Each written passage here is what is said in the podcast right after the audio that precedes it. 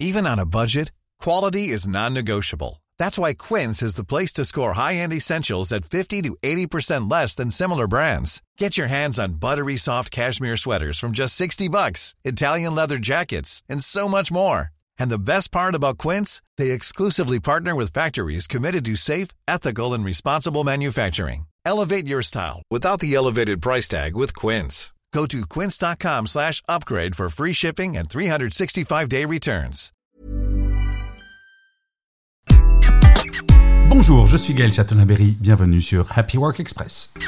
En 2022, la moyenne du temps consacré par les Français pour leur trajet quotidien vers le travail était estimée à 29 minutes. Cette statistique, en apparence simple, ouvre la porte à une exploration beaucoup plus nuancée de ce que ces minutes représentent dans la complexité de nos vies quotidiennes. Nous allons prendre le temps d'examiner plus en détail ce phénomène. Commençons par examiner la notion de durée du trajet. Un trajet est qualifié de long lorsqu'il dépasse les 45 minutes, voire une heure. Mais cette appréciation varie considérablement selon les individus en fonction de leur mode de transport, de leur environnement de vie et de leur travail, ainsi que de leurs attentes et de leur tolérance au stress lié au déplacement. Il est clair que passer 45 minutes au volant de sa voiture bien confortable ou 45 minutes dans un métro ou un bus bondé, ce n'est pas tout à fait la même expérience. Les choix de transport ont un impact significatif sur cette perception. En moyenne, le trajet en voiture dure environ 32 minutes, tandis que les usagers des transports en commun y consacrent généralement 37 minutes. Le vélo, quant à lui, permet de réduire ce temps à 20 minutes et la marche à seulement 15 minutes. Chaque mode de transport présente des avantages spécifiques. Autonomie pour la voiture, moindre impact environnemental pour le vélo et les transports en commun, bénéfices pour la santé et l'environnement pour la marche. L'impact de la localisation géographique est bien entendu crucial. Les habitants des zones rurales ou des périphéries urbaines sont souvent confrontés à des trajets plus longs et à une offre de transport en commun moins développée, ce qui représente un défi quotidien significatif. Les chiffres parlent d'eux-mêmes.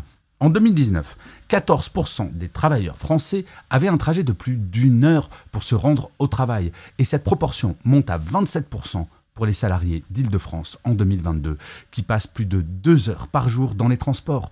Ces données mettent en évidence l'ampleur et la complexité du défi des trajets domicile-travail. Les répercussions de longs trajets sur le bien-être ne sont pas à sous-estimer, affectant tant la santé mentale que physique, diminuant la productivité et le bien-être au travail. Pourtant, des pistes de solutions existent. L'amélioration des réseaux de transport en commun, en premier, la promotion du télétravail et des horaires flexibles, l'encouragement à une urbanisation plus dense et à la cohabitation.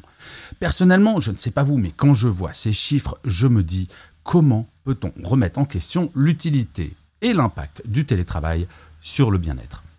En conclusion, si déterminer le nombre exact de personnes affectées par des trajets excessivement longs reste complexe, l'existence du problème est indéniable et concerne une portion significative de la population active.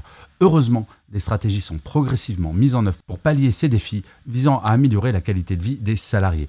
Et cela, de plus en plus d'entreprises s'y intéressent et j'ai envie de dire, tant mieux. Merci d'avoir écouté cet épisode. N'hésitez surtout pas à vous abonner. Vous serez tenu au courant du chiffre du jour de demain.